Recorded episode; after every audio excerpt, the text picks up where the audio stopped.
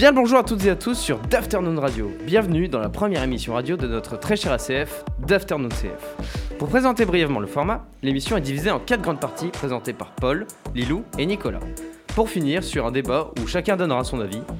Donc pour commencer ce nouveau format, le premier chapitre débutera aujourd'hui avec le monde du sommeil. Mais dis-moi Paul, Qu'est-ce que c'est que la fatigue et aussi quelle est sa différence avec le sommeil Tout d'abord, la fatigue est une sensation désagréable qui rend tout difficile, un peu comme la flemme. Bien sûr, pour nous compliquer la vie, il existe plusieurs types de fatigue. La fatigue musculaire, mentale ou encore psychique et sensorielle. Cette dernière est souvent auditive et visuelle. Le sommeil, quant à lui, vous savez ce que c'est, mais un peu plus scientifiquement parlant, c'est une perte de conscience. Mais pas complète, car on garde notre réception sensitive, les réflexes, etc., mais en un peu plus lent. Ce qui le différencie du coma, c'est parce que dans le coma, on n'a pas de réflexe, et là, normalement, je vous apprends rien. Ça se différencie aussi du coma, car pendant notre sommeil, on peut vite ouvrir les yeux et réagir au toucher ou à la parole. Pour finir, il existe deux cycles d'organisation pour le sommeil et quatre états dont Lilou va vous parler juste après. Bref, le premier cycle, appelé circadien, concerne l'alternance entre la veille et le sommeil, et le cycle ultradien, lui, concerne l'alternance entre le sommeil lent et le sommeil paradoxal. Si vous voulez plus de détails, vous pouvez aller voir le site internet dont le lien est sur le compte Insta de notre ACF, Daternou je le rappelle. Et concernant l'heure du coucher, est-ce qu'elle est vraiment importante? Elle semble avoir une influence sur le système immunitaire, ce qui ne serait pas le cas de la durée du sommeil. Dans une étude de 2010, les sujets se couchant tard, vers 2-3 heures du matin, avaient un taux de globules blancs inférieur à 24% à celui de ceux qui se couchaient plus tôt, entre 23h et minuit. Les ateliers se couchant après minuit auraient plus de mal à contrôler leurs impulsions. Parmi les facteurs liés à un coucher après minuit figurent l'âge, un nombre important d'heures passées à regarder les écrans, smartphones, ordinateurs, tablettes, télévision. C'est bon, je pense qu'on a compris. Hein, ah oui. Les facteurs. Pour finir, il y a également l'absence de participation à une activité parascolaire et sportive notamment. Une étude sur les centenaires a noté que tous se couchaient tôt le soir, n'avaient pas de problème pour s'endormir, se réveillaient tôt le matin, faisaient une sieste l'après-midi et ne prenaient pas de somnifères également. Ainsi, la quantité et les habitudes de sommeil pourraient avoir une grande influence sur la longévité. Mais du coup, c'est quoi la durée de sommeil idéale? Alors pour les nouveau-nés, donc de 0 à 3 mois, c'est 14 à 17 heures. Pour les nourrissons, c'est de 12 à 15 heures. On va sauter quelques âges. Et pour les adolescents, donc entre 14 et 17 ans, c'est de 8 à 10 heures. Et pour les adultes, ça va de entre 7 à 9 heures ou 7 et 8 heures. Et cette question va peut-être paraître bête, mais en fait, pourquoi on dort? Eh l'organisme humain se restaure physiquement pendant le sommeil, se guérit et élimine les déchets qui s'accumulent durant les périodes d'activité. Cette restauration a lieu principalement pendant le sommeil lent profond, au cours duquel la température corporelle, la fréquence cardiaque et la consommation d'oxygène du cerveau diminuent. Alors que dans le reste du corps, les processus de restauration peuvent avoir lieu aussi bien pendant les phases éveillées qu'au repos. Dans le cerveau, il ne peut se produire que durant les phases de sommeil. Dans les deux cas, l'activité réduite du métabolisme permet l'apparition de processus réparateurs et compensateurs. Il a été démontré que la guérison des plaies était affectée par le sommeil. Il a également été démontré que la privation de sommeil affecte négativement le système immunitaire. Une étude de 2014 a révélé que priver les souris de sommeil favorise le développement d'un cancer existant et diminue la capacité du système immunitaire des souris à le contrôler. C'est très intéressant tout ça. Mais juste comme ça, j'ai entendu dire qu'il y avait différentes phases de sommeil. Est-ce que c'est vrai? C'est vrai, chez la plupart des individus, lors d'une nuit, 3 à 5 cycles de sommeil de 90 minutes environ peuvent se suivre, chacun se composant de 4 phases distinctes.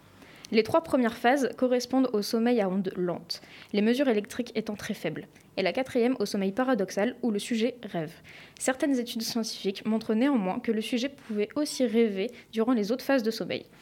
Et donc, euh, c'est quoi la phase 1 Le stade 1 est la somnolence. C'est le stade de l'endormissement, souvent précédé de bâillements.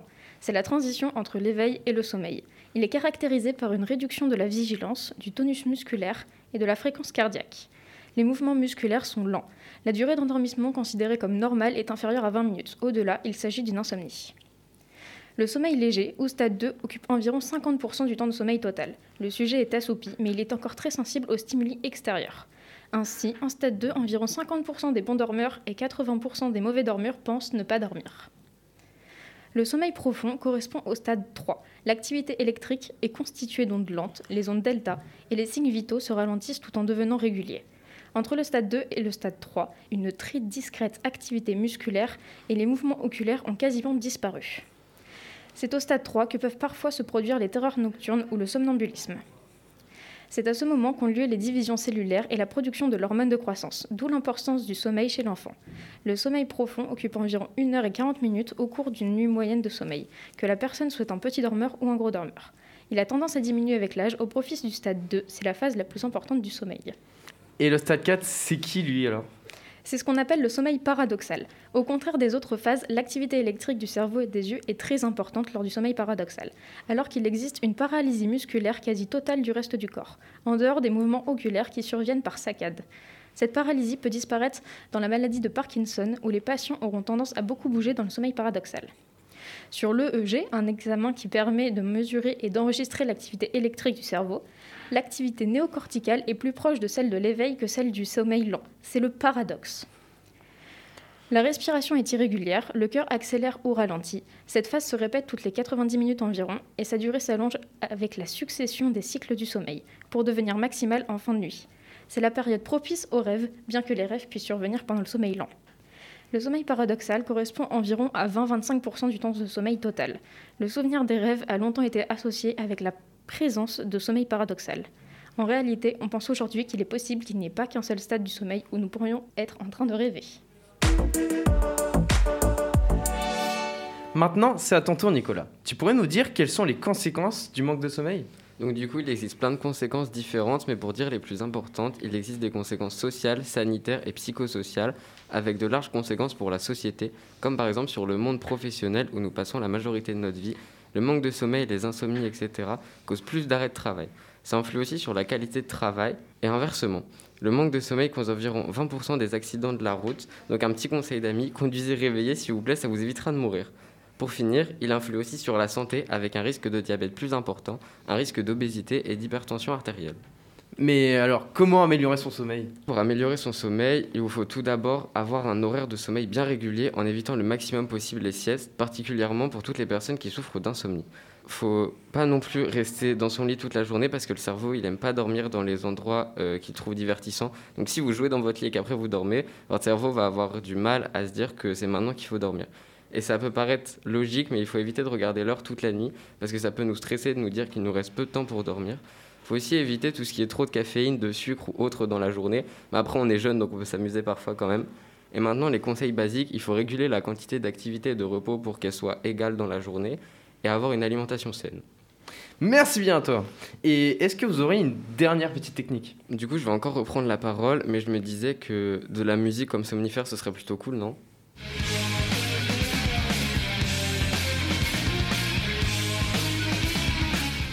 Euh, non, non, pas ça. Ça, c'est plus pour se réveiller.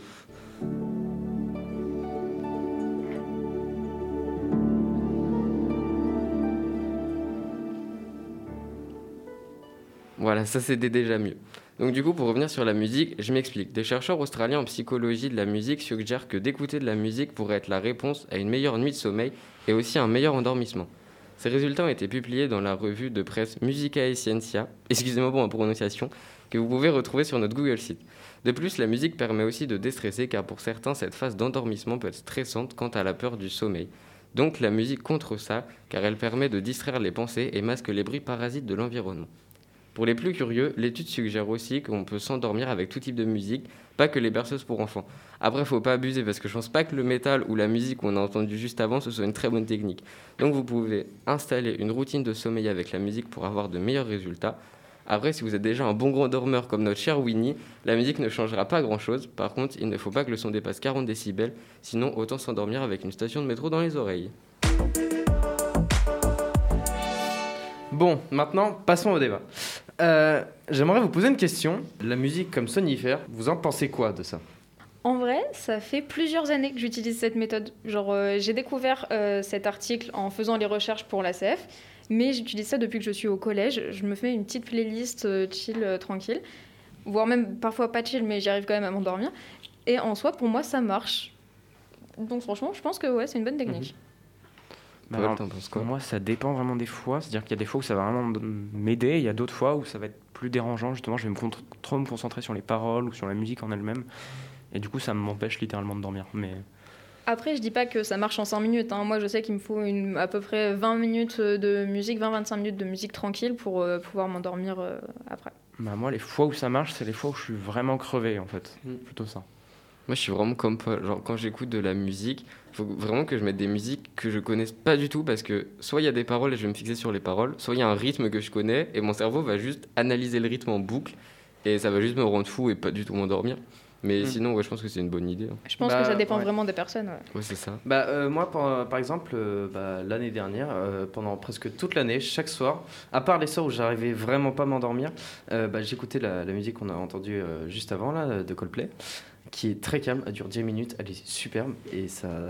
Bah, vraiment, j'ai du mal à m'endormir en général, et euh, bah, il me faut, comme euh, disait Lilou, 20 minutes, 30 minutes pour m'endormir. Mais sinon, euh, quand j'arrive vraiment pas à m'endormir, euh, j'utilise d'autres techniques comme euh, bah, des, des sons de pluie, euh, de l'ASMR euh, et autres. Technique de respiration aussi qui marche Oui. bien. Ouais. C'est pratique. Mais bon, euh, moi, en général, euh, la respiration, ça me demande trop de concentration, donc j'arrive pas à m'endormir. Il s'étouffe. Laisse tomber. Et donc, euh, les heures de coucher, est-ce que vous les respectez vraiment? Complètement, à 100%. Là, je suis vraiment entre 7 et 9 heures de sommeil. Pas du tout. Vraiment, je suis Non. à moitié bon. Pour être à l'internat avec Nicolas, non, il ne les respecte pas. Je peux le confirmer. Après, c'est l'internat, d'accord? Donc c'est excusable non plus. Mais toujours pas. mais je comprends vraiment pas, comme dans nous, notre journée d'étudiant là, encore, on est qu'en première donc ça va. Mais comment on peut avoir 7 à 9 heures de sommeil, genre serein? Moi, j'ai. Mais après, franchement, ça dépend des gens. hein. Moi, je sais que je, je suis jamais à 7-8 heures de sommeil, genre vraiment. Mais euh, il y en a qui euh, ont besoin de 10 heures de sommeil pour pouvoir attaquer la journée. Du coup, ils font en sorte bah, de s'organiser pour avoir 10 heures de sommeil. Enfin, vraiment, ça dépend. Le 7, euh, 7 8, 9 heures, là, c'est euh, c'est une moyenne. hein. Ouais, mais même, enfin, genre. On doit être entre 8 et 10 heures normalement pour, euh, Ouais, pour, euh, pour attaquer la journée. hein. Ouais, je suis à 5 et je vais bien. hein. Oui, oui. Moi, c'est la, jour... Moi, c'est la journée qui m'attaque. Les gars, il y a un problème dans les calculs là. Mais vraiment. après, après, le problème, c'est que, oui, comme l'a dit Lilou, il y a beaucoup de gens qui, ont de, qui gèrent différemment le, le, le sommeil. Qui, certains, ils en ont besoin plus que d'autres. Et donc, euh, bah, c'est c'est une moyenne, mais on, jamais personne ne la respecte vraiment parce qu'on n'a pas le même besoin. Et euh, voilà quoi. Oui, c'est parce que nous, on est des bad boys. Ouais, puis après, tu peux compenser. Genre, euh, la semaine, tu peux faire euh, aller, 5 heures euh, de sommeil, puis après, tu dors 14 heures d'affilée pendant le week-end et ça va. Tu Après- fais comme moi, tu dors moins le week-end que la semaine. ça, ça fonctionne pas. Après, sinon, il y, en a, il y en a beaucoup, ils dorment pas beaucoup la nuit, mais euh, par exemple, en, en milieu d'après-midi, il faut une petite sieste et hop, ça requinque et puis c'est reparti. Genre en maths.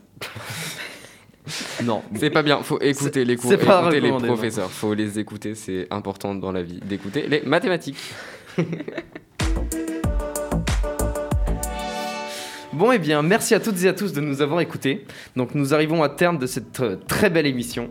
Moi et toute l'équipe d'Afternoon CF vous souhaite une bonne journée ou fin de journée à vous, ça dépend quand vous l'écoutez. Donc, euh, sur ce, à la prochaine fois. Au revoir.